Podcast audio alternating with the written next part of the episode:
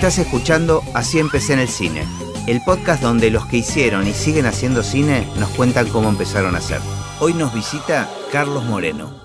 La primera pregunta que le hago a todos es si tenés eh, noción en qué momento registraste el cine en tu vida. Yo tengo una noción muy precisa Ajá. de la primera película que vi. No sé cuántos años tendría, eh, pero sí recuerdo que mi papá me llevó al Teatro San Fernando, que, que era un teatro de barrio que hoy en día tiene, que hoy en día funciona ahí, es una iglesia cristiana. Ajá.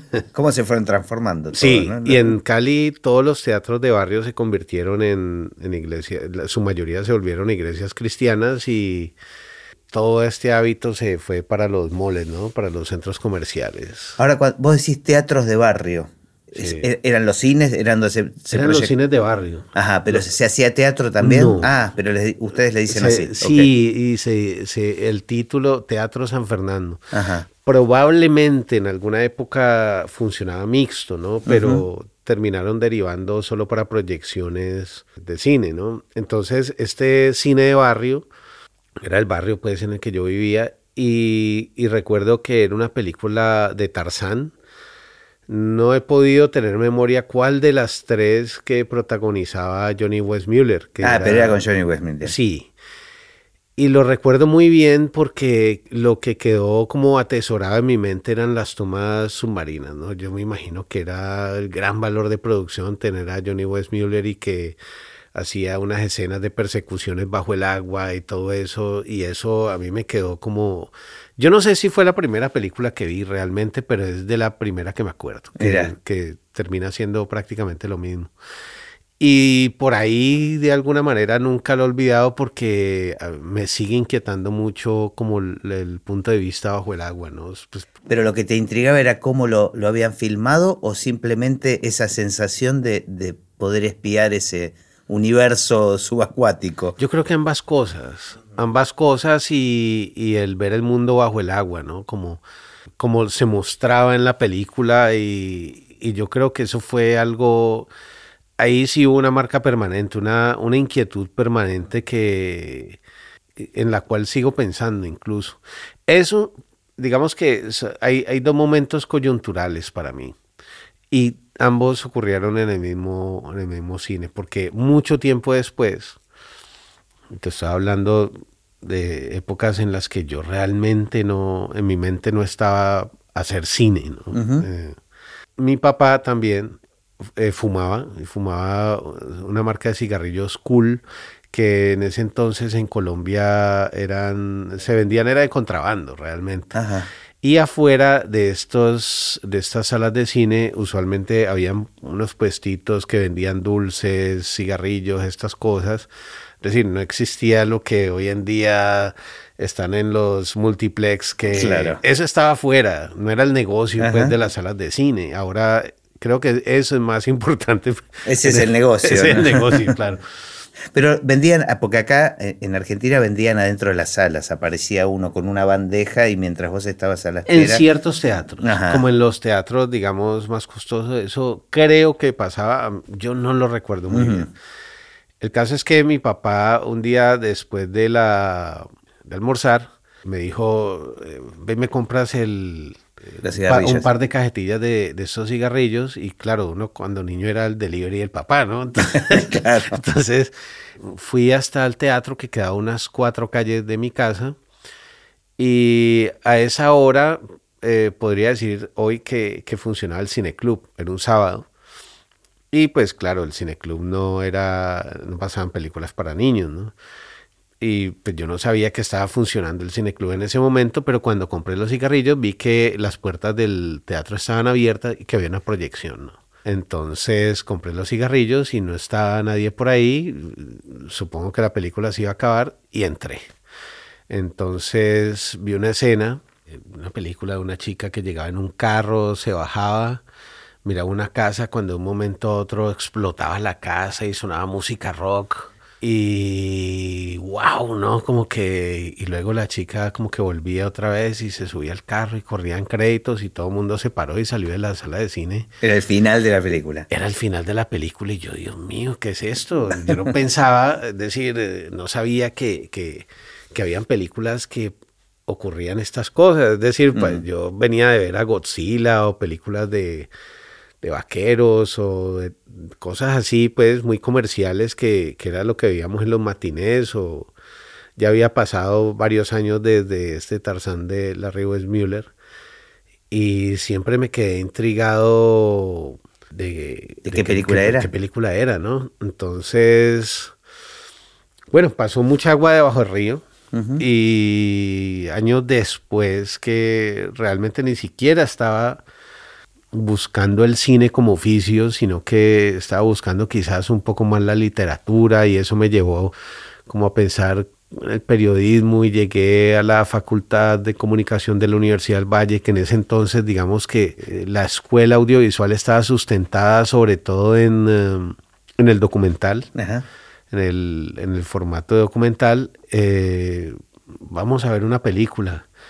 Era Zabriskie Point de Antonioni, ¿no? Y cuando vi el final, entonces me di cuenta. La reencontraste. Tenía una cita, es decir, esa cita la estaba cumpliendo ahí con Ajá. el destino. Entonces yo creo que esos son los dos momentos coyunturales para mí que fue esa epifanía, ¿no? Que uh -huh. podría decirse que tiene que ver con el cine. ¿Y después la salida al cine era habitual? Yo creo Durante que, tu infancia, digo. Yo creo que siempre ha sido habitual. Uh -huh. Es decir, el, yo viví algo muy diferente al hábito de consumo de cine, por ejemplo, que, que, hoy vive mi hija. Y era que uno iba al cine, ¿no? Es decir, uno no tenía el cine en la casa. Uno en la casa tenía libros, tenía cómics. Eh, y eso a mí me fascinaba. Me, fui un gran lector de niño, un gran consumidor de, de cómics de todo tipo. Eh, ¿Había producción propia colombiana de cómics? Fíjate que eh, Colombia llegaba un, y mi abuela me los compraba y mi papá, una revista que se, que de acá que se llamaba Villiquen. Claro. Y, y, yo leía Villiquen. Y Villiquen me parecía muy interesante porque en Villiquen se compilaban como entregas de diferentes cómics que luego fui encontrando en el camino. Como, como que te abrió, el, era un exacto, portal, ¿no? Eh. Exacto, como Tintín, por ejemplo. claro. A Tintín yo lo conocí a través de Villiquen. Uh -huh. eh, está el mono relojero, que creo que era producción propia de Villiquen. Esa era parte del cómic y era uh -huh. bien curioso porque, o bien curioso no, yo, yo estudié en un colegio muy conservador y en ese colegio, digamos que estaba prohibido que los estudiantes llevaran eh, cómics al colegio. Mm, por un lado, pues había un gran prejuicio y quizás se veía el cómic como algo de puro entretenimiento, ¿no? Pero yo sabía o había encontrado que en el cómic había una narrativa muy interesante que el cómic no solamente era Condorito, que era muy divertido y que me gusta Condorito mucho. también. Condorito era. es muy popular en Colombia. Ajá. Eh, y no solamente era pues los cómics que habían y, y, montañas de cómics que a veces me encantaba disfrutar, sino que también habían otras cosas en los cómics, habían otras propuestas narrativas muy interesantes. Y eso, digamos que había una frontera que, que siempre pusieron en el colegio para esto que, que a mí me parecía absurdo y que con el tiempo entendí que gran parte de mi cercanía a la literatura se dio por el cómic. No, y tal vez tu acercamiento al cómic tenía que ver, se me ocurre ahora, ¿no? Tal vez con la misma prohibición. O sea, a veces esas prohibiciones no hacen más que estipular el deseo, ¿no? Yo sí, y tanto que pues yo intentaba dibujar, no, no era un gran dibujante, pero, pero sí me gustaba ilustrar y el, con el cómic pasó algo bien curioso y era que hacía en el colegio unos cómics de, claro, burlándome de los profesores, ¿no? Entonces Ajá. eran tonterías, eran realmente cosas muy tontas, pero eran muy populares, ¿no? Y en esa época no existían pues las fotocopiadoras en, o uno no tenía acceso a eso.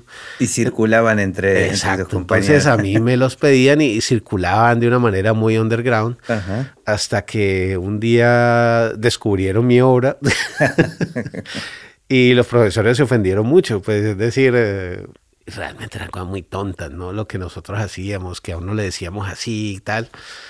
Y claro, me, gané un castigo y me prohibieron dibujar. En la escuela. Sí, es decir, eh, creo que eh, fue una, un punto coyuntural eh, porque luego con el tiempo entendí que realmente lo que debieron hacer es como reorientar, ¿no? Claro.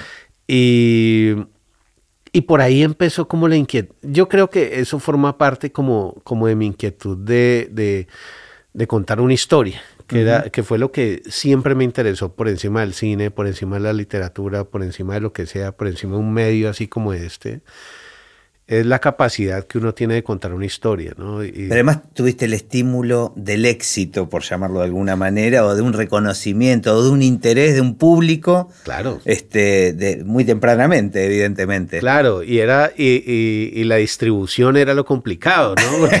como siempre. como siempre, sí porque no existía, es decir, yo no lo podía publicar en una red social, claro. no, podía... Era, era el boca lo, a boca. Lo que se distribuía era el original, era la original, ¿no? Esto, era una cosa casi como medieval, ¿no? Como estos rollos que... Ahora, y así todo cayó en las manos incorrectas, evidentemente. En las manos incorrectas y desapareció. Y, y yo creo que era una gran obra. Hoy en día me encantaría leerla, pero yo... ¿Y qué, ¿Y qué pasaba en tu casa con, digamos, había un estímulo con la literatura? ¿Se consumía algún... ¿Cuál era la cultura, digamos, que se consumía? Mira, es curioso porque, es decir, en mi familia, y hablo de mi familia por parte de papá y mamá, no hay nadie que, haya, que haya llevado una carrera artística, por así decirlo. Sin embargo, mi papá y mi mamá pues siempre han sido como lectores, ¿no? Pero mi papá es abogado, mi mamá es maestra de escuela, ambos jubilados, eh, pero siempre leyeron mucho. Y los regalos que, que a veces me daban tenían que ver con libros y con revistas y cosas de estas. Y a mí eso me gustaba mucho. Entonces, eh, yo recuerdo que gran regalo que me, que me dieron cuando cumplí 10 años, o quizás menos, no me acuerdo, en una biblioteca, pues una colección de obras de Salgari, eh, de Robert Louis Stevenson, de, pues no sé, Tom Sawyer, La Isla del Tesoro, eh, Julio Verne, pues, y esas novelas comencé a leerlas y vuelvo y te digo, uno en la casa tenía libros y revistas y eh, el cine estaba en, la calle. Entonces era otra forma diferente. Y con mis amigos del barrio, que además de todas las patanerías que hacíamos en el barrio, no sé, jugar fútbol, todo eso, eh, habían, habían unos momentos coyunturales y era ir eh, los domingos a cine, ¿no? El, el, matiné. Era salida de amigos. Era un ritual, era parte de la salida de amigos que luego cuando fuimos adolescentes se volvió ya las películas del viernes de medianoche, ¿no? que, que, ir a ver cine de horror y... Y luego cuando tuvimos novias, entonces también los sábados era el paseo ir a cine, ¿no? Claro. Era un hábito diferente, pero en la casa habían otras cosas, no había Netflix, no había VHS, no había estas cosas, era, eran dos asuntos diferentes, ¿no? Y sí, pues digamos concretando en lo que, lo que me preguntaste, sí, sí hubo. Sin embargo, pues vuelvo e insisto, en mi familia no había músicos, no habían escritores, no, no había nada de esto. ¿no? Y me imagino que la carrera de cineasta no estaba ni siquiera en el mapa, ¿no? No era como ni siquiera una opción. Nada, de ninguna manera, de ninguna manera. Estaba lejísimo, era impensable. Yo creo que, que en ese entonces, más que siempre, estaba como muy desubicado. Claro. Y más que siempre es porque yo sigo pensando que no sé el lugar al que pienso ir, pero yo nunca he sentido, es decir, yo te mentiría si dijera que yo nací con la vocación cinematográfica, eso no es verdad. Es decir, yo no, de niño no tuve una cámara, no hice mi primera producción a los 15 años, eso no pasó.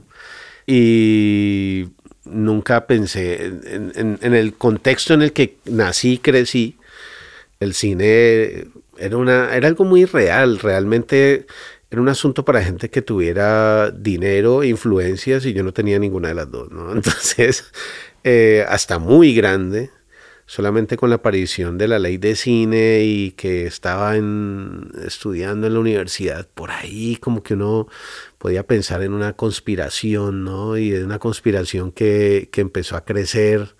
Pero vos estás estudiando qué carrera? Comunicación social en la Universidad del Valle.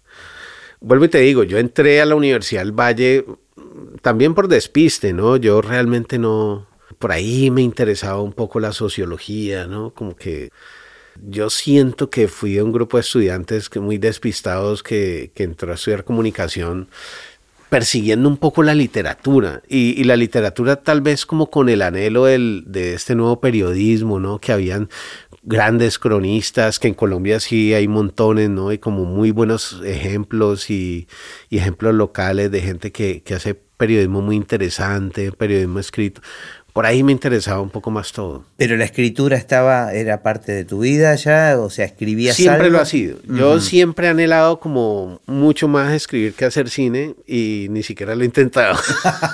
Entonces. Ah, no era algo. O sea, estaba el deseo, pero no, no la práctica. a ver, sí lo he hecho, pero pero yo creo que lo he hecho muy mal, ¿no? Pues como, o por lo menos no, no le he puesto como la disciplina. Y sí, lo he intentado, pero siempre tengo algo entre manos que nunca sale de las manos. ¿no? ¿Y cómo es que aparece el cine entonces? ¿Estabas en, la carrera esta de comunicación? Mira, digamos que en ese momento y aún todavía esta carrera de comunicación tenía un modelo de producción que prácticamente fue una escuela pues audiovisual nuestra que se llamaba Rostros y Rastros, era un programa semanal de documental, ¿no? Era un documental como muy etnográfico, muy al estilo, pues, como de cine directo en ciertos momentos. Y digamos que era un formato posible, era un modelo de producción prácticamente.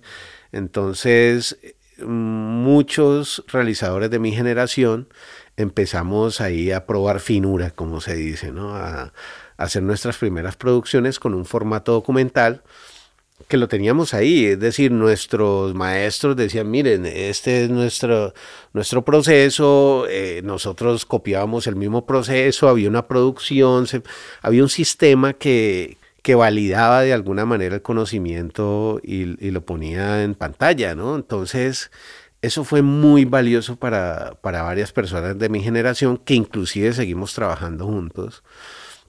Y yo creo que eso animó, exacerbó un poco la idea de, pasar, de dar el paso a la ficción.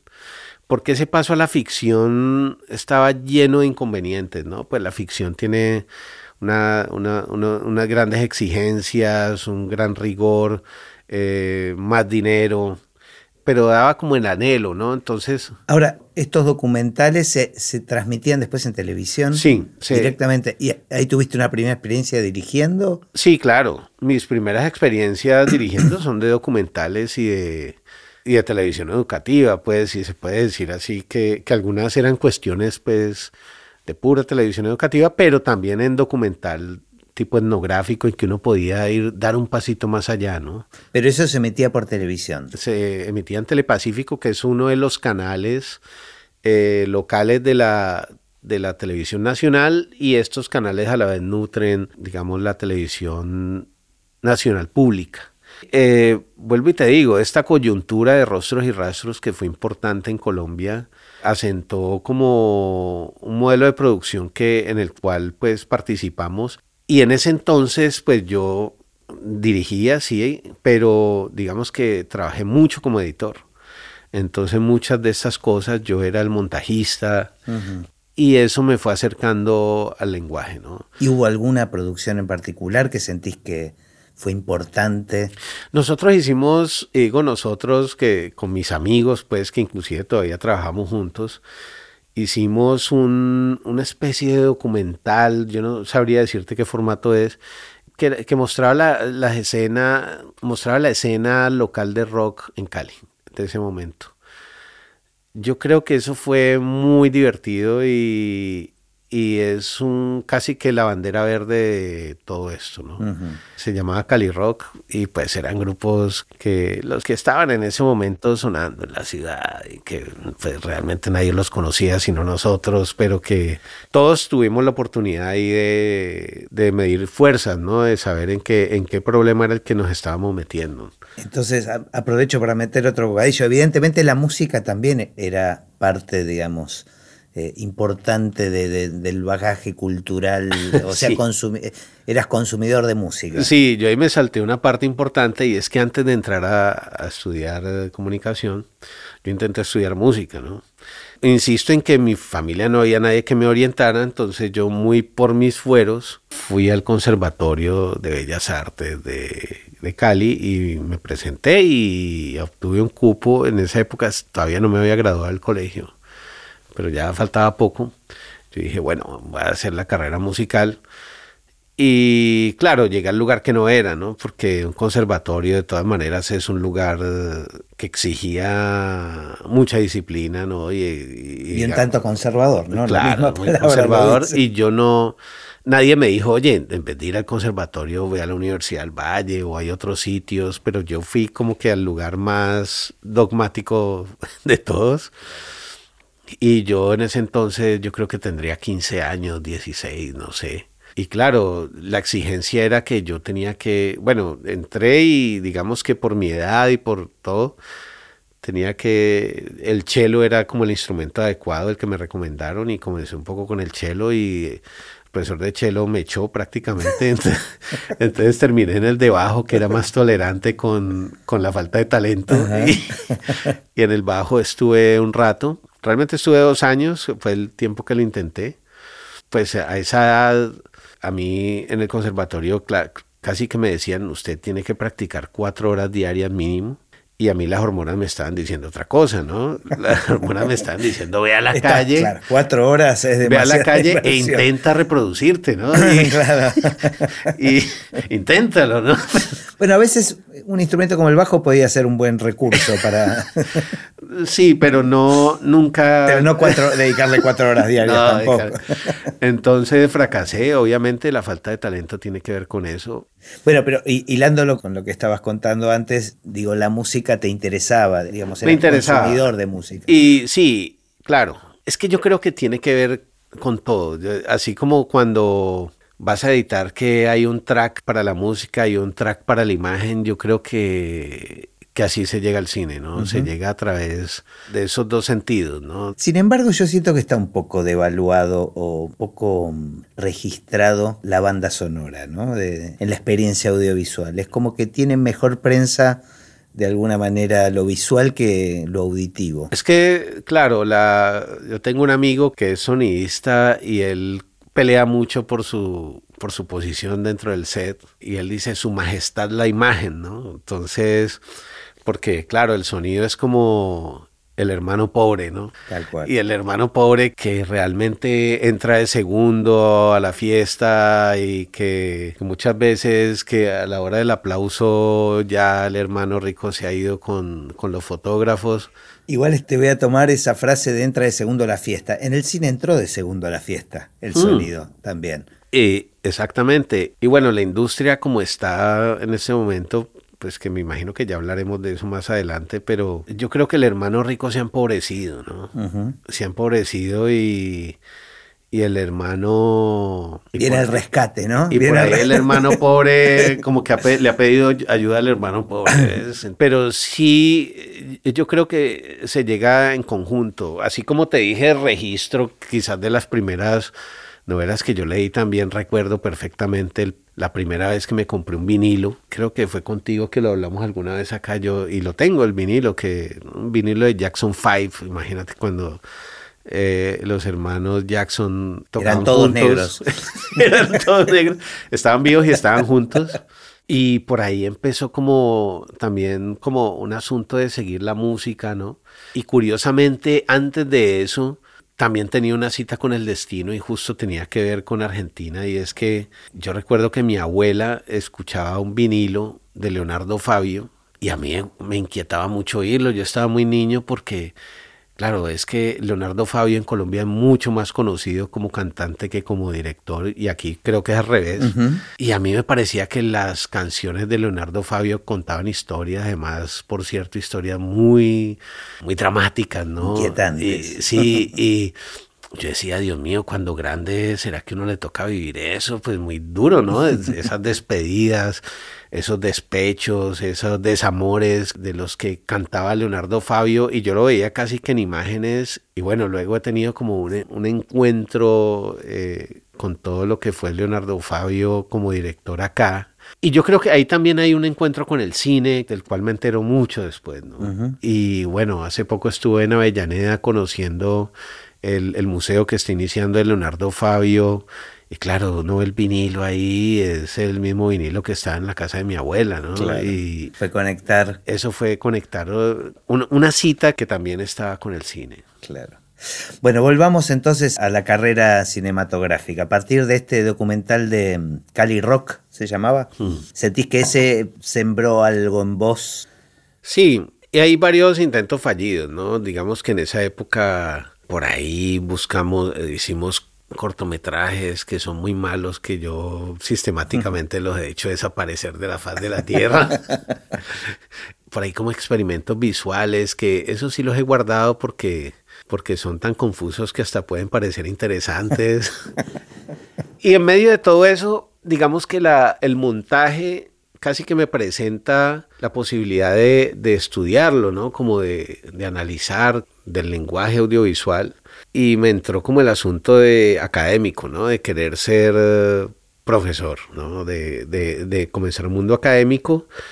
Y me gané una beca y me fui a estudiar narrativa a España magíster y estudié tres años y, mejor dicho, aprendí a estudiar, que yo no sabía estudiar, allá me di cuenta, y pues digamos que en la universidad, después de que fui estudiante, trabajé en la universidad como becario, luego en, el canal universitario, ese, ese camino académico de alguna manera estaba siendo acompañado por algunos que habían sido maestros míos. Me dijeron, oye, cuando acabes, pues puedes presentarte como profesor titular acá. Y eso hice estando allá y me gané un cupo, ¿no? ¿La carrera era de narrativa? Sí, narrativa audiovisual. Pero digamos que yo e, ese camino de narrativa audiovisual lo, lo enfoqué mucho como en el montaje, ¿no? Era una cuestión realmente demasiado teórica, como muy académica. Y cuando acabé, me iba a presentar a la Universidad del Valle y era una época como muy compleja en Colombia y la universidad no me pudo contratar porque la universidad cerró y yo que después de... Pero ya habías vuelto de España. Sí, en ese momento estaba regresando y mis amigos con los que había estudiado y hecho mis primeras producciones habían dado un gran salto en términos locales y estaban en Bogotá trabajando en cine publicitario. La movida estaba más en Bogotá que en Cali, digamos. Mucho más. En el sentido de cine publicitario, de donde está el dinero realmente. Claro. Esto estamos hablando de los años 90. Exacto finales de los 90, comienzo de siglo. De milenio. De milenio. Entonces, ellos me dijeron, pues vente para acá, que... y por ahí llegué al mundo publicitario, ¿no?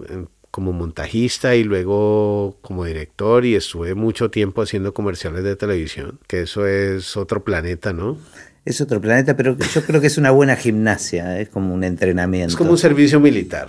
ahí está, muy buena definición. Un servicio militar que por ahí cuando te dicen, ah, estuviste en el ejército, ¿no? Hiciste carrera oficial, ¿no? Y hay cosas que es mejor no decir que, que se hicieron ahí, como seguramente muchos militares pensarán. Y eh, fui dejando atrás esa idea de esa idea académica que en cierto momento para mí era potente, ¿no? Ser, llevar una investigación y todo eso me parecía fascinante, pero volví como a, agarrar la masa con las manos, la, la, materia fílmica con las manos. Y me olvidé de estudiar y ya no quiero volver a estudiar. Ya como que dije, bueno, e, eso fue bueno, fue muy interesante. ¿Y esos años fueron casi exclusivos de publicidad? Sí, y allí yo creo que ahí sí es donde empieza uno a ver la posibilidad real de hacer una película porque claro, el primer comercial que, vas a hacer en cine y tú eres el director y ves una cámara de cine, hay un amigo con el que codirigimos incluso muchas veces y, y, somos, somos muy amigos, pero yo soy muy mal amigo con él, Jorge Navas. Él fue quien primero llegó a Bogotá, es un director muy talentoso y era un joven talento que llegó y, su primer comercial que hizo era en cine y era la primera vez que veía una cámara de cine, ¿no? Y claro, pues el director de fotografía, ¿no? ¿Quieres mirar el cuadro? Por y él miraba, pero no apretaba el, el, visor para que se abriera como esto que, que, te permite abrir y él no veía un carajo. Y así dirigió todo el comercial, ¿por qué no? Él decía que estaba ok. sí, él le daba pena decir que no veía un carajo porque todo el mundo miraba, no, buenísimo, pero él no entendía qué estaba pasando. Y es una anécdota buenísima porque por ahí entramos todos. Es decir, por la puerta que abrió Jorge entraron Diego Jiménez y Juan Carlos Gil, que son directores de fotografía. De hecho, uno de ellos, Juan Carlos Gil, es el director de fotografía de La Perros, con quien ya ha hecho tres películas y, y entramos por esa misma puerta, pues a la industria del cine publicitario en Bogotá. Y esto, como te digo, uno decía, bueno, hacer una película es esto, pero más días, o sea, más dinero, pero ya sabemos cómo se hace, ¿no? Solo tenemos que tener algo que contar. Y de ahí viene la gran conspiración. Eh, empezamos a hacer casi que los primeros cortos, los primeros clips, como las primeras pruebas, ¿no? De todo esto. Y esto pasa a tiempo, ¿no? Porque el cine publicitario, pues vos sabes que es muy intenso y, demanda demasiada atención, demasiada energía y de todas maneras es una puesta a prueba, ¿no? Son pequeños combates, ¿no? Que, que hay que librar y hay que, hay que ir ganando temple es muy duro hacer publicidad, pero con el paso del tiempo uno también le agradece como... El ejercicio, ¿no? El, ejercicio. haber aprendido, superado obstáculos. Y empieza a aparecer la idea de, sí. o la posibilidad de hacer una película. Sí, en, la universidad conocí a Alonso Torres, realmente eran más amigos de él mis amigos, eh, yo era más amigo de su esposa, y Alonso Torres eh, era un estudiante de sociología, vago, más vago que yo, Mamerto, Mamerto, quiero decir que era de los que tiraban piedras y, y, se enfrentaba con los policías y en las protestas y todo eso, que yo por ahí estuve, pero no tanto como ellos. y tiempo después, cuando estábamos ya en este mundo publicitario, Alonso se casó con mi amiga y nos encontramos otra vez porque eh, ellos tienen un, negocio familiar en Cali que es un lugar donde se va a bailar salsa que se llama la bodega cubana. Y cuando íbamos allá, Alonso me dijo, oye, creo que tengo algo que quiero que leas, que yo creo que va a ser mi primera novela. Y yo, ah, bueno, interesante, ¿no? ¿Cuándo la leemos? Entonces, no, yo te doy lo que tengo escrito. Entonces me pasó un manuscrito y el título era Los Malditos. Y yo, empezó mal, el título está malísimo. Y lo leí y le dije que a mí no me parecía una novela que a mí me parecía más como una película, como un guion. Yo no sé si, si fue... Si jugaba tu deseo. Sí, exacto. si, si estaba yo influyendo en el deseo de, de, tener un guion, entonces me dijo, ah, puede ser. Entonces le propuse comenzar el largo camino de escribir un guion cinematográfico. Alonso aceptó y empezamos como... Pues yo veía en, Los Malditos como una novela policíaca, ¿no? De bandidos de poca monta, de... ocurría en Cali, ¿no? Como un, escenario como... Eh, sofocante, de maleantes, como grasiento, una cosa así, un ambiente que me gustaba mucho, tipo como muy tarantinesco, muy Sam Peckinpah o Cohen, no sé. A todo esto, televisión no habías hecho todavía. No, solamente televisión educativa, pues, y documentales y cosas ¿Y eso, eso había quedado un poco abandonado, los documentales? Eh? Sí, había quedado abandonado, digamos que... ¿Estabas metido en el cine publicitario? Exacto, exacto, eh, que es muy absorbente, ¿no? Además habían buenos vientos porque venía creciendo el diseño de la nueva ley de cine en Colombia que se iba a poner en marcha y había necesidad de que hubiesen historias, ¿no? Y, y por ahí estaban haciéndose los primeros cortometrajes y estas cosas. Había un ambiente propio para eso. Y bueno, empezamos una tarea de muchos años. Él me dijo, es que yo nunca he escrito un guion. Y yo le dije, yo tampoco, pero intentémoslo. intentémoslo, ¿no? Entonces, por ahí un poco echando ojo a otros guiones, a cómo se escribe una película, no sé. Empezamos como muy ingenuamente a escribir una historia que luego le dije yo a Alonso, esto hay que cambiarle el nombre. Yo detesto cuando veo que dice Los Malditos, me parece un título malísimo. Y me acordé de una frase que me gusta mucho de una canción de, Henry Fiol, que es un cantante puertorriqueño de salsa. Tiene una canción que se llama Ahora me da pena y hay una estrofa que dice, yo nací en Nueva York, en el condado de Manhattan, donde perro come perro y por un peso te matan. Entonces, esa frase, perro come perro, me gustó y yo pongámosle perro come perro. No era la primera vez que la veía porque ah, me acordaba que había una canción de ACDC que se llama Perro come perro. Esa frase ya la había visto por ahí. Luego me enteré que hay un montón de cosas. Hay un grupo de rock que se llama Perro Come Perro. La productora de Michael Moore se llama Perro Come Perro. Hay una novela o un libro de Bastenier que creo que se llama Perro Come Perro. No, pero además representaba perfectamente lo que vos claro, la, historia que querías contar, ¿no? De estos conceptualmente encerraba algo muy interesante y era algo parecido a lo de Hobbes de que el hombre es el lobo para el hombre, como, como una, un juego de palabras que me resultaba interesante y Alonso me dijo, no, pero eso parece Amores Perros y yo parece, pero no es. Entonces quedó Perro come Perro y el título para mí funcionaba bastante bien.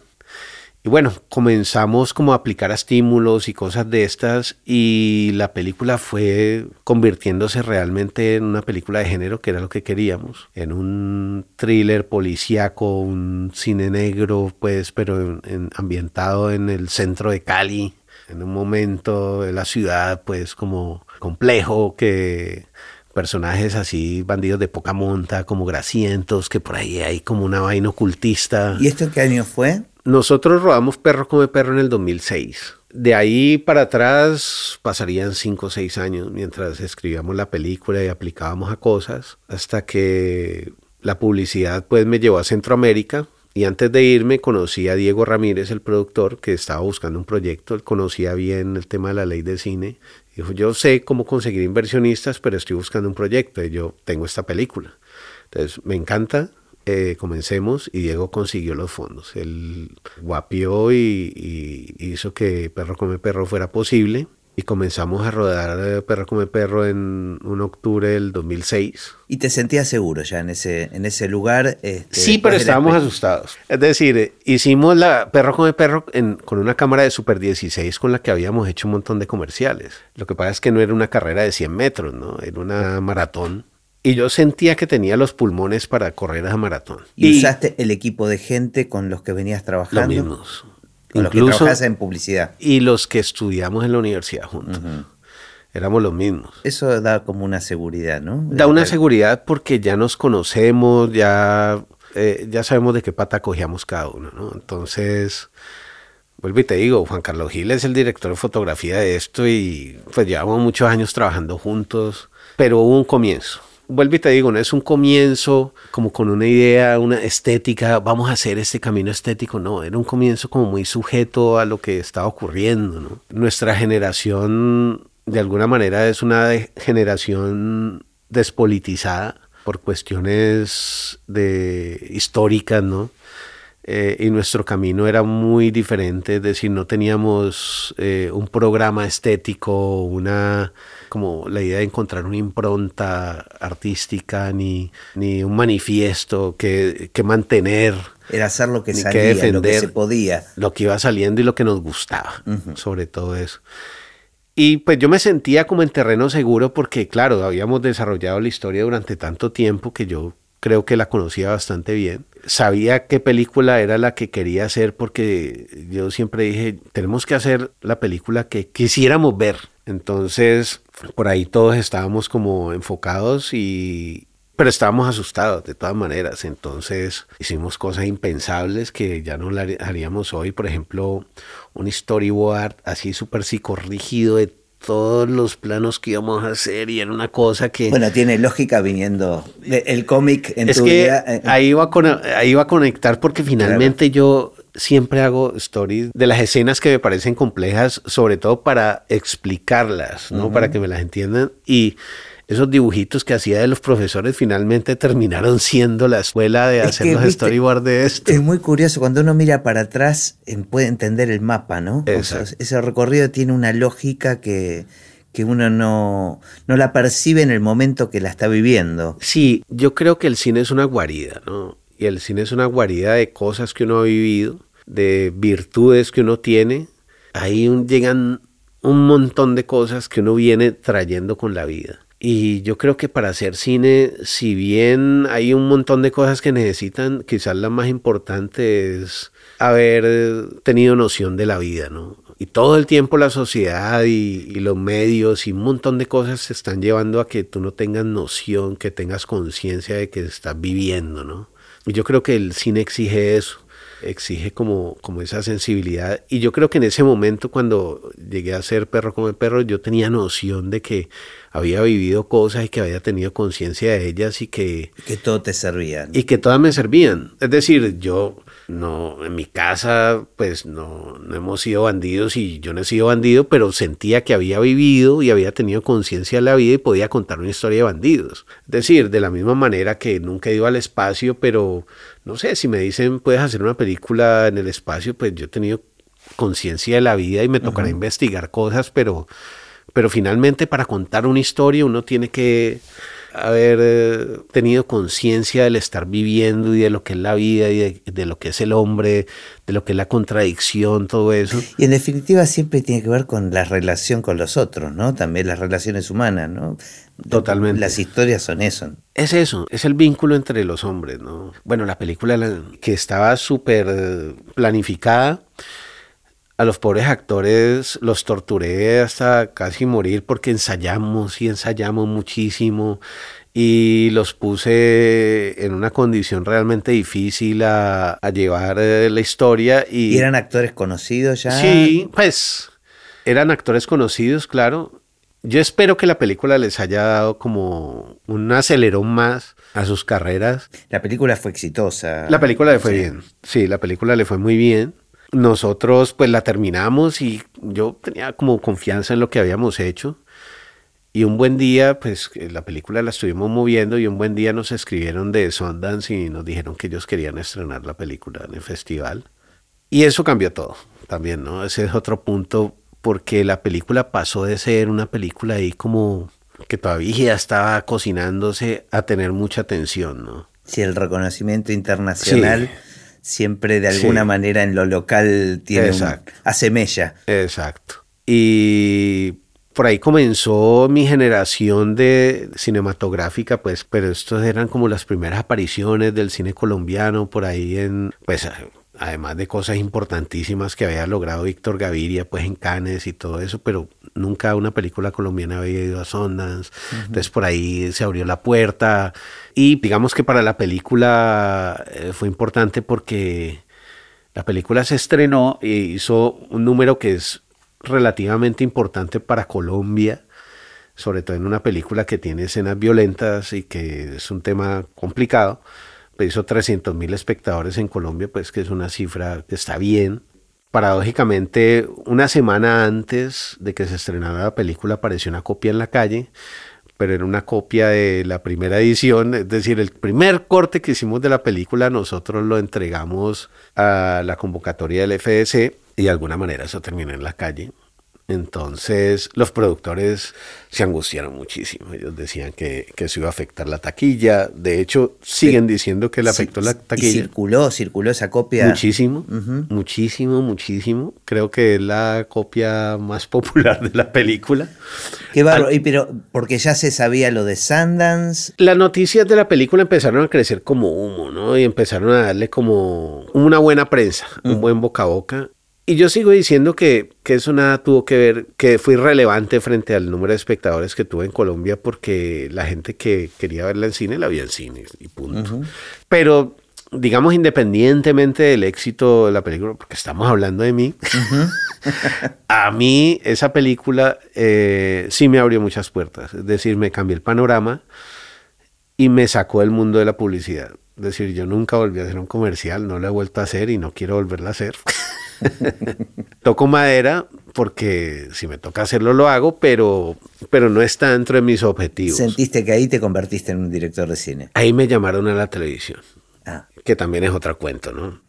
y sentía que ya era un oficio, lo que vos decís, ya tenía el grado, pues el, el diploma de director de cine y eso eh, me abrió las puertas más en la televisión y por ahí empecé como en cosas unitarias, como producciones muy sencillas. Y... ¿Te llamaban para cosas propias o era para dirigir algo concreto, un proyecto de otro, digamos? Exactamente.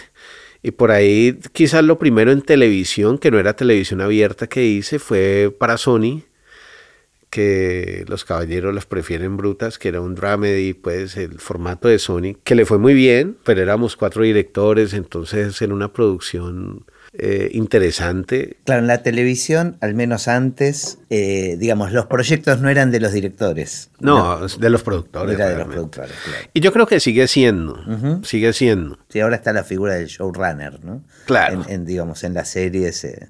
Sí, pero, pero yo siento que la televisión sigue siendo una gestión más de un productor que de un director, realmente. Y por mí está bien así, la verdad. Sí, sí, claro. es algo que que siempre ha sido así y no tendría por qué cambiar, así como el teatro es más del actor, ¿no? Y bueno, el cine por momentos pareciera que es del director. Esperemos que eso no cambie.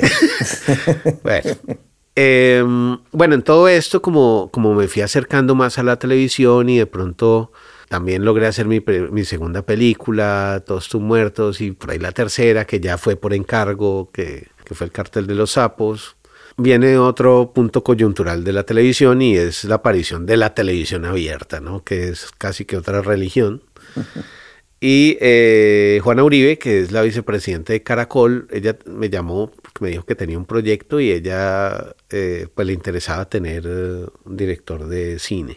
Y ella estaba desarrollando, digamos, la historia de Pablo Escobar para televisión, que a la postre fue Escobar el patrón del mal que esto se basó en la investigación de, del libro de Alonso Salazar que se llama eh, La parábola de Pablo.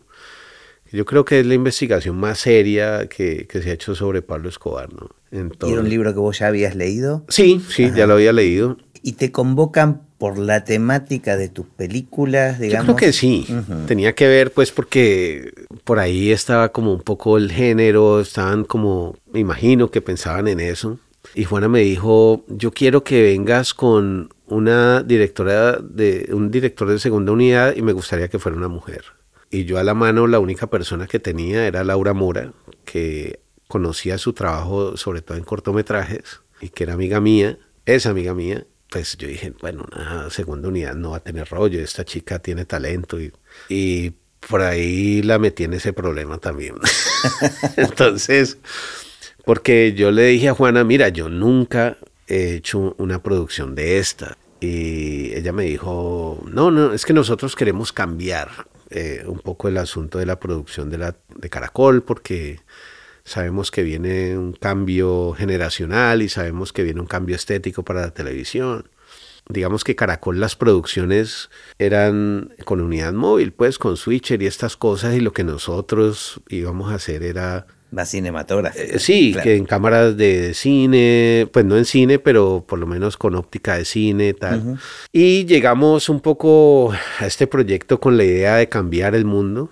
Y más adelante el mundo nos cambió a nosotros, ¿no? De, hubo un choque de trenes prácticamente porque nosotros producíamos de una manera diferente, ¿no? Y ellos estaban acostumbrados a otra cosa ellos no iban a cambiar su sistema de producción por nosotros totalmente y nosotros tampoco nos íbamos a cambiar nosotros para ellos totalmente. Eran dos cosas que... Son esas tensiones que cuando uno las, puede analizar con el tiempo hmm. sirven, ¿no? Este, claro. El resultado de eso fue Escobar el patrón del mal, que es, como decimos en Colombia, ni chicha ni limonada. Es decir, no es una serie premium, aunque tenía el dinero para eso, pero digamos por todo el andamiaje de producción.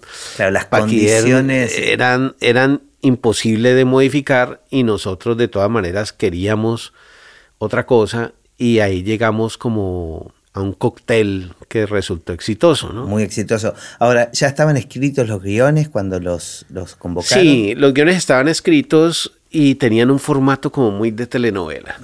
Entonces, lo primero que le dijimos a Juana es, a nosotros nos parece eso, y ella nos dijo, yo estoy de acuerdo en todo con ustedes. Si quieren, ustedes vayan cambiándolo en el camino, porque esto nadie lo va a volver a reescribir. Entonces, eh, ya de por sí era una cosa rarísima. Bueno, mantuvo algo de... yo, yo fui un, gran consumidor de la serie y me pasaba eso, digo, lo veía como algo muy atractivo por un lado, la historia era increíble, había algo de novela y de la factura que era muy televisivo y algo cinematográfico, pero bueno, evidentemente algo funcionaba de todo eso. Era una cosa rarísima. Tuvo mucho éxito acá en la Argentina también. Y en Colombia. Nosotros yo no sé, eh, eh, eso fue como entrar en una nube extraña. Cuando comenzó la producción era, era como irse en un resbalador hacia abajo, porque yo creo que en Caracol ellos estaban aterrorizados de lo que nosotros estábamos haciendo y nosotros aterrorizados de, ellos, ¿no? Como que... Además se estaba contando una historia muy sensible para, para el país, ¿no? Sí, yo creo que esa producción tuvo una, algo muy afortunado y es una coyuntura de esas cosas que son el elenco. Es decir, yo creo que Vicky Hernández, Chichila Navia, Cristian Tapan, Andrés Parra, eh, Anderson Ballesteros, y estoy olvidando a otros en este momento, ellos fueron muy generosos con la producción y ellos reinterpretaron lo que estaba escrito. Y todos los días, todos los días, eso era como el, eterno día de la marmota que yo me levantaba, todos los días eran iguales, los mismos problemas, todo, todo, todo era igual. Pero había algo muy interesante que yo sabía que me iba a encontrar todos los días, eran la, la generosidad o la propuesta de los actores que Andrés me decía, mira, yo creo que en esta escena yo no debo hablar porque todos están diciendo que hay que hacer una cagada y este personaje de pronto la está pensando y no tiene que decirlo siquiera. Y en el guion estaba planteado de otra manera. yo decía, está muy bien, hagámoslo así. Y cambiaba toda la escena y quedaba mucho mejor. Bueno, pero ahí, ahí hay una conjunción de varias cosas. Me parece que no solo es la generosidad de él, sino también tu apertura como director a escuchar estas propuestas. Y aparte de mi apertura, de alguna manera, Juana, la productora, aunque fue una persona que eventualmente nos llamaba a jalarnos las orejas, ella confió en nosotros, si no nos hubiera echado, ¿no? Claro, claro, claro. nos hubiera echado al primer mes, pero yo creo que ella confiaba. Ella sabía que, que nosotros le íbamos a sacar canas, pero que, que en última eh, confiaba. Esto se emitía al aire al mismo tiempo que se estaba produciendo. Mira, eso fue otra de esas cosas que, pasan en la televisión que uno no se espera. Cuando nosotros comenzamos la producción, esto era enero y se suponía que Escobar se iba a emitir en, agosto. Es decir, había un tiempo generoso, pues, para... ¿Y ya se sabía que iban a ser tantos capítulos? Sí, ellos tienen una programación así, lo que pasa es que eso va, eso va variando. Yo creo que ellos no tienen exactamente idea de cómo, qué es lo que va a pasar. Pero lo que sí ocurrió es que ellos dijeron, vamos a estrenar antes y creo que decidieron por, ya ni me acuerdo cuándo fue que se estrenó eso, en abril, algo así. Y pues nosotros, enero, febrero, marzo, abril, era, eh, sabíamos que se nos venía el mundo encima, ¿no? Y que eso iba a ser muy complejo. Y estrenaron. El estreno de Pablo Escobar fue para nosotros coyuntural porque nos liberó de un problema y nos metió en otro nos libera el problema de, la incertidumbre de ellos de que si eso estaba quedando bien, que a ellos les pareció un poco raro. Pero tampoco estábamos eh, en una cosa rarísima. Claro, pero enseguida el público lo, aprobó. Enseguida, al día siguiente llegaron los ratings, pues, y, y, eso pues era histórico a donde había llegado. Entonces cambió esa actitud de hacia nosotros, pero apareció otra cosa que sí es acaben rápido que es otro tipo de presión. ¿Y, por qué? ¿Por qué acaban rápido? Pues porque estábamos gastando mucho dinero. ok. Y porque se venía las emisiones al aire encima, es decir, en una semana se empiezan a consumir episodios que ya se han rodado y otras cosas que faltan. Se empieza a achicar la brecha entre los. Exacto, entonces la producción se convirtió en una cosa demencial, demencial, demencial, que fueron unos meses muy locos porque éramos dos unidades y Laura la mayor parte del tiempo estuve en Medellín y a mí me tocó como Bogotá, los llanos orientales, me tocó la costa, me tocó eh, en Estados Unidos, me tocaron cosas que eran de mucho movimiento y, y los actores para allá y para acá y se volvió una locura, ¿no? Una locura al punto de que cuando la serie se acabó, creo que fue en octubre, cuando faltaba una semana, ah, en una semana acababa la producción y yo como pensaba que estaba en un en el eterno día de la marmota. claro, en un remolino. En el eterno día de la marmota y acabó y bueno, yo sentí que eso fue como un punto, otro de esos puntos importantes en esta carrera y dije, pero no no voy a volver. Esto no lo voy a volver a hacer nunca y he cumplido esa promesa. No volviste a la televisión, ¿no te atrae la idea? No, a la televisión sí he estado, pero en ese tipo de producciones así tan locas no. Es demasiado... Y, y- y he tenido la oferta, pero no, no. Porque ya uno se vuelve otro tipo de, de realizador, ¿no? Y bueno, Escobar tuvo mucho éxito. Yo no la he visto.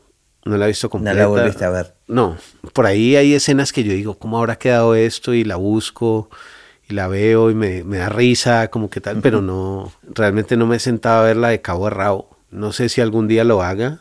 En parte porque también uno aprende como una desaprensión muy triste y es que tú ruedas y la película se va por allá a una fábrica y en esa fábrica terminan editando, armando la música, armando un montón de cosas y termina una cosa que uno no... Que tal vez no era...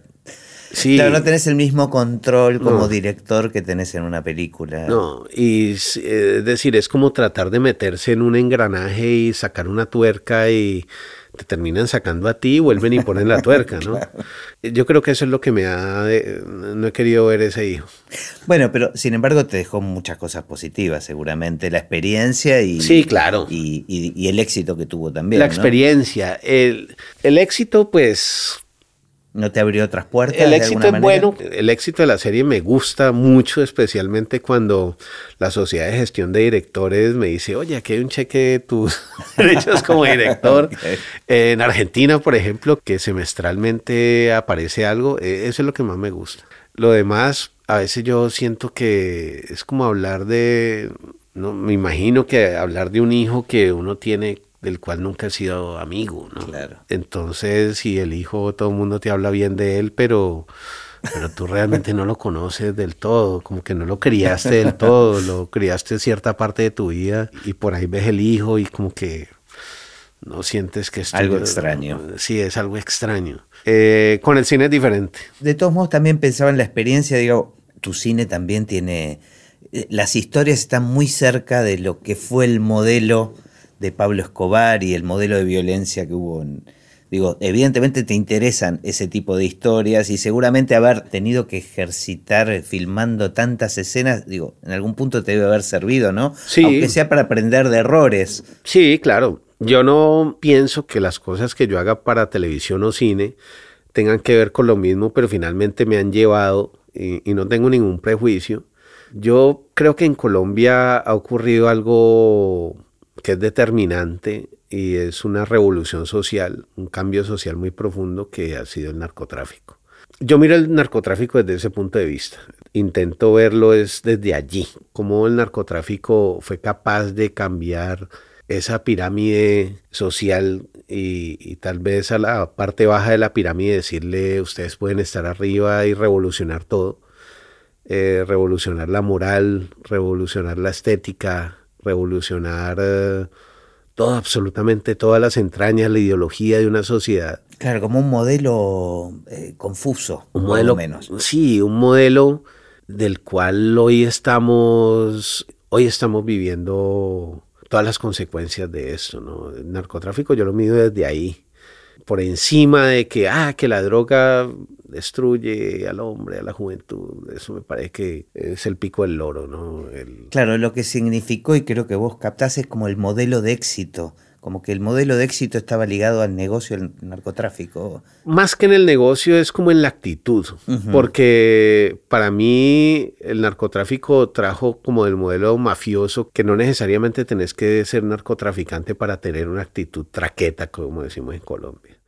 En todos los ámbitos, en todos, en el gremio de los panaderos, en el gremio de los cineastas, en el gremio de todos en Colombia, desgraciadamente, se asoma el traqueto, el bandido, el que quiere imponerse, el que no respeta al otro, el que se pone por encima, la coacción, ¿no? es un asunto. Y los que lo siguen, ¿no? Como esta y los que lo siguen y lo, que lo llaman el patrón, ¿no? Sí, mira, en Colombia el modelo se reproduce del presidente para abajo. Me quedé pensando en la palabra, es un patrón que se repite. Sí, es un patrón que se repite totalmente. Por ejemplo, en Colombia se valora y dicen de la malicia indígena, ¿no? Del avispado. El avispado no es el que hace turno para. El avispado es el que logró no pagar los impuestos. El avispado es el que, el que no hace fila, es el que, que no espera y que tiene influencias para, para saltarse a los demás el que se sube primero en, el, en el bus saltando. Es el avispado, es, lo que se valora. claro, se valora como una cosa positiva. Se valora como alguien astuto. y, por ejemplo, el expresidente Uribe es una persona que, que se valora como un berraco, y es un berraco que a veces burla la constitución, que cree que el objetivo está por encima de pasar la constitución y cosas que en el país es un modelo catastrófico. A mí me parece que eso moralmente es terrible, ¿no? Que es un modelo como muy patronal, ¿no? Mira, en, Colombia ocurre un fenómeno y es que todo el mundo exige autoridad y las campañas políticas prometen autoridad, pero nadie quiere acatar la ley. Es una contradicción que nace en el narcotráfico. Tú ves que decía Pablo Escobar, a Pablo Escobar no le gustaba negociar con políticos, porque él prefería negociar con mafiosos porque sabía de lo que estaba por medio era la vida, no era la moneda de cambio. Los políticos es una desgracia y el caldo de cultivo que, que el narcotráfico le dio a la corrupción política es una cosa catastrófica. Y a mí me parece que todo esto de lo que te estoy hablando es un gran germen de historias porque eso muestra una sociedad contradictoria. Te podrán decir, ah, es otra película de narcos, pero eso también tiene que ver con nuestra propia vergüenza de mostrarnos como lo que realmente somos. Y casi que lo que vos mostrás en tu cine son las consecuencias de eso, ¿no? De alguna manera, porque, digamos, más allá de lo de Pablo Escobar, que fue por encargo, vos estás mostrando cómo se repite aplica de alguna manera ese modelo en estratos más bajos. Eso es lo que me tiene aquí sentado en, esta, en este asiento frente a vos, el Lavaperros, ¿no? que es una película que no es una película, es un gangster film, pero una película de gangster, pues de bandidos, pero nosotros siempre hemos querido apuntar al patetismo, ¿no? al patetismo de esto, como la decadencia moral y a un punto de que uno vea esto y uno sienta lo jodido que estamos moralmente, ¿no? que es una desgracia. Y bueno, ahí lo intentamos. ahí lo estamos intentando. Bueno, para ponernos un poquito en la cuesta hacia arriba, em, ¿tenés alguna anécdota en relación al cine que solés contar? Creo que hay muchas. Eh, pero yo creo que quizás la más bonita que me encontré es de una mujer que actuó en Perro come Perro, que hizo el papel de bruja resulta que cuando estábamos haciendo pues la escogencia del elenco de Perro come Perro, necesitábamos una bruja. Con el director de arte pues armamos como una brujería. Es decir, no... A mí me han dicho en muchas partes, oye, eso es Yoruba, eso yo no sé qué. Yo no, eso no lo inventamos nosotros, el vaso de agua, eso yo no sé si existe o no, pero eso no lo inventamos nosotros. Pero necesitábamos una bruja que hiciera esa brujería.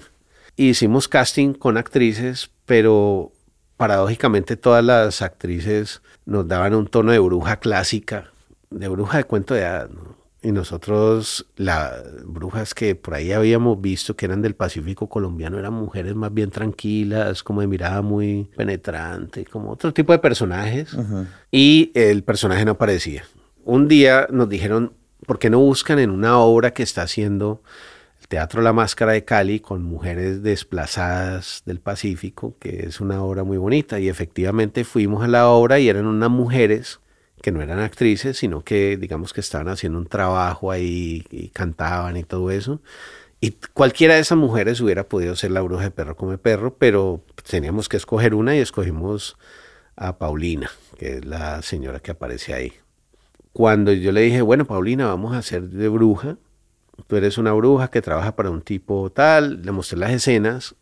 Nosotros estábamos a una semana de rodar. Y además ya habías contado que te gustaba ensayar mucho con los actores. Sí, claro. Eh, ese era el otro asunto. Entonces yo le pasé las escenas. Mañana llega Blas Jaramillo, el actor que va a interactuar con usted. Y, y nada, eh, muchas gracias. ya, ah, bueno, sí. Entonces se fue y el asistente de dirección me dijo, ella no sabe leer. Y yo como que no sabe leer. Sí, pues no sé mañana qué vaya a pasar cuando trae las escenas. Entonces al otro día regresó Paulina y ya había llegado Blas y yo vamos a ver qué pasa. Entonces ella llegó y sacó un cigarrillo, un tabaco y yo y eso me dijo, no, es que la, una bruja sin tabaco no es bruja. Y yo así, ah, bueno, listo. Y cogí el cigarrillo y se lo puso al revés, es decir, con el fuego para dentro de la boca.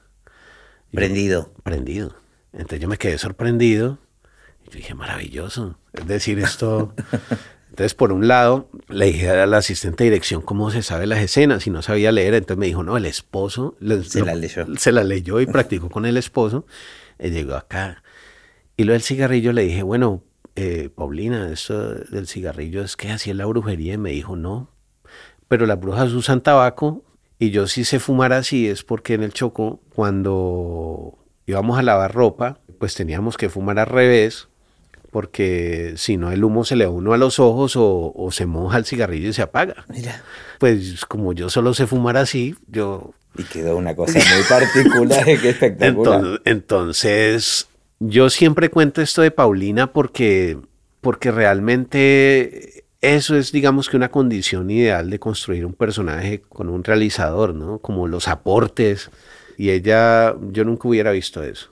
Bueno, pero insisto, y esto también con la experiencia de estar trabajando ahora con vos en Lavaperros, me parece que sos un director muy abierto a las propuestas y muy permeable a las propuestas que trae el equipo, digamos, el resto de la gente que está trabajando con vos. Y eso me parece que es es muy genial para los que estamos del otro lado. Yo creo que no hay un método preciso de hacerlo, es el que yo conozco. No sé si, si sea el mejor o el peor, pero es el único que tengo. Y... No, y evidentemente te da resultados, porque, digamos, más de una vez me, eh, en esta conversación solamente ya has contado situaciones donde se enriquecieron realmente las, las escenas con el aporte de los demás. Eso es cierto. Para mí el cine eh, sigue siendo un trabajo de, equipo. Es decir, si no hay de otra manera. Y pues yo siempre he trabajado en equipo. Bueno, el cuento de Paulina no termina ahí. Ah, ok. Acabo de caer en cuenta. Cuando hicimos la película, Paulina me preguntó, bueno, ¿y esto cómo lo puede ver uno? Lo que estamos haciendo. ¿Esto lo van a pasar en televisión en algún canal? Y yo, sí, claro, en algún canal lo van a pasar en RCN, pues porque es el canal que está asociado a la película, eh, y en cine. Entonces Paulina me dijo, yo nunca he ido a cine. Y la primera película que fue a ver Paulina en su vida ella es la actriz. Ella es la actriz. Qué genial. Entonces eso me pareció también como importante. Paulina murió ya. Era una mujer mayor, pues, que tenía un problema cardíaco. Eh, a mí me preguntaron que, que, había muerto y realmente ella tuvo una vida muy difícil. Ella es un personaje desplazado del conflicto armado de Colombia. Y yo creo que ella llegó con el corazón herido, pues tenía una grieta en el corazón hasta que su corazón se rompió del todo, pero, pero bueno, yo creo que al final actuó en la película y vio cine por primera vez siendo ella ¿Y cómo fue? Eso me parece una anécdota. No, no, me parece increíble. ¿Volviste a hablar con ella después de la... Del estreno, sí, claro. Eh, por ahí nos vimos un par de veces era curioso porque después Paulina me decía, director, ¿cómo le parece que que han aparecido por acá, me, me, han, me han buscado es que para hacer trabajos. y yo en serio me digo, sí, eh, porque la gente cree que yo soy bruja de verdad y yo pues haga los trabajos. ¿Cómo se le ocurre si yo no soy bruja? Pues sí, pero... Esa es la magia del cine. y la buscaban es que para hacer trabajo. Qué genial. Y ella se, molesta, se molestaba muchísimo porque ella decía, yo estaba actuando, ¿no? y y bueno, eso es, eh, dentro de tantas anécdotas, eso me parece como... Ah, muy linda, muy, muy, muy, muy, particular. Carlos, ¿y cómo ves el futuro del cine? Uf, mira, el futuro del cine yo creo que no se puede desprender del futuro de la humanidad, ¿no? Digamos que aunque el cine no existió con la humanidad, sí en los años recientes, pues yo creo que le mostró a la humanidad un montón de cosas, ¿no? Hay una, algo que, le recomendaba Tarkovsky a, a, los jóvenes que querían hacer cine, era que aprendieran a estar solos. Y es una recomendación que me parece muy valiosa para el cine, porque en nuestra sociedad, nuestra sociedad actual, cada vez estamos más entretenidos y estamos más distraídos. Es decir, cada vez se disminuye la capacidad de estar solos. Yo, por ejemplo, he hecho el ejercicio aquí en Buenos Aires, que estoy lejos de casa y, no sé, me subo al subte y veo que todo el mundo viaja mirando el teléfono y yo lo miro. No significa que yo no lo haga pero yo me he dado cuenta que ese espacio que antes teníamos para viajar solos, para aburrirnos, para mirar, para esperar, para leer, para pensar, para pensar, para sentir, ese espacio se, se ha ido reduciendo, se ha ido reduciendo, y es un espacio que, que yo creo que termina afectando la narración, que termina afectando el relato y por ende el cine. Eh, cada vez se valora menos el silencio, cada vez se valora menos un montón de cosas que son importantes, que son importantes para, para que el cine transmita cosas. Entonces, yo veo como, no es que el cine vaya a desaparecer, pero sí el cine creo que tiende a, disolverse y a convertirse en otra cosa, que, bueno, es que lo lamente, ¿no? Porque de todas maneras, si es el camino de la humanidad, pues el cine en últimas es una, una, pequeña parte y yo creo que con el cine ninguna sociedad va a cambiar ni se va a salvar la vida de nadie, ¿no? A veces creo que a los directores se nos alimenta mucho el ego con cosas que son irrelevantes. Es decir, si el cine no existiera, no pasaría nada realmente. Es decir, el mundo no se habría perdido de gran cosa. Pero ya que está, creo que ese punto de reflexión sí va a desaparecer. Esa, esa, promesa que inicial que tenía el cine se va a convertir en otra cosa, en que vos puedas ver una película y al mismo tiempo estar en Twitter comentándola simultáneamente y dándole like y todo eso. Y yo mm. no sé si eso es cine. El cine de todas maneras yo creo que tuvo la posibilidad de tener la atención de un público en un lapso de tiempo y tener esa atención y transmitir una idea de una manera muy directa. Pero ahora lo que se pretende es tener, además de esa atención, otras atenciones y otras atenciones que apuntan hacia el bolsillo. Es que el negocio es, capturar esa atención ahora, ¿no? Todos, todos, compiten por esa atención. Exacto. Entonces yo creo que se va a convertir en, en otra cosa que eso sí nos va a volver otra sociedad, ¿no? nos va a volver otro mundo.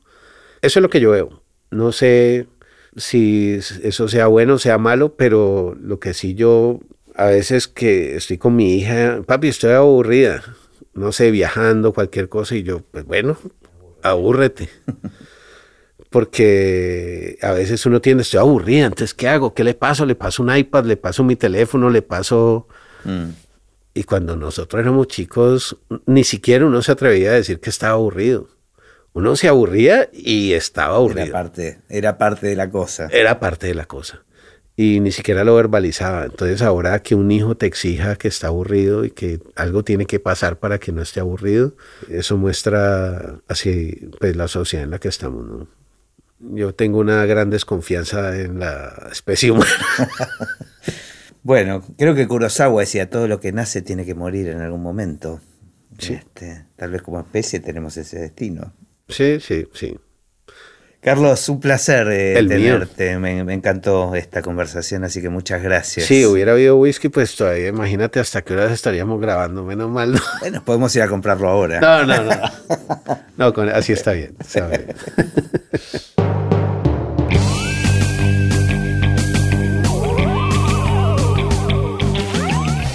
Y así terminó esta conversación de Así empecé en el cine. Mi nombre es Gustavo Pomeranek y espero que la hayan disfrutado al menos un poco de todo lo que disfruté yo. Recuerden que se pueden suscribir para escuchar todos los episodios que vamos subiendo en asíempecénelcine.com. También nos pueden buscar en Apple Podcast, en Spotify o en cualquier otra aplicación de podcast. Los espero en el próximo. Chao.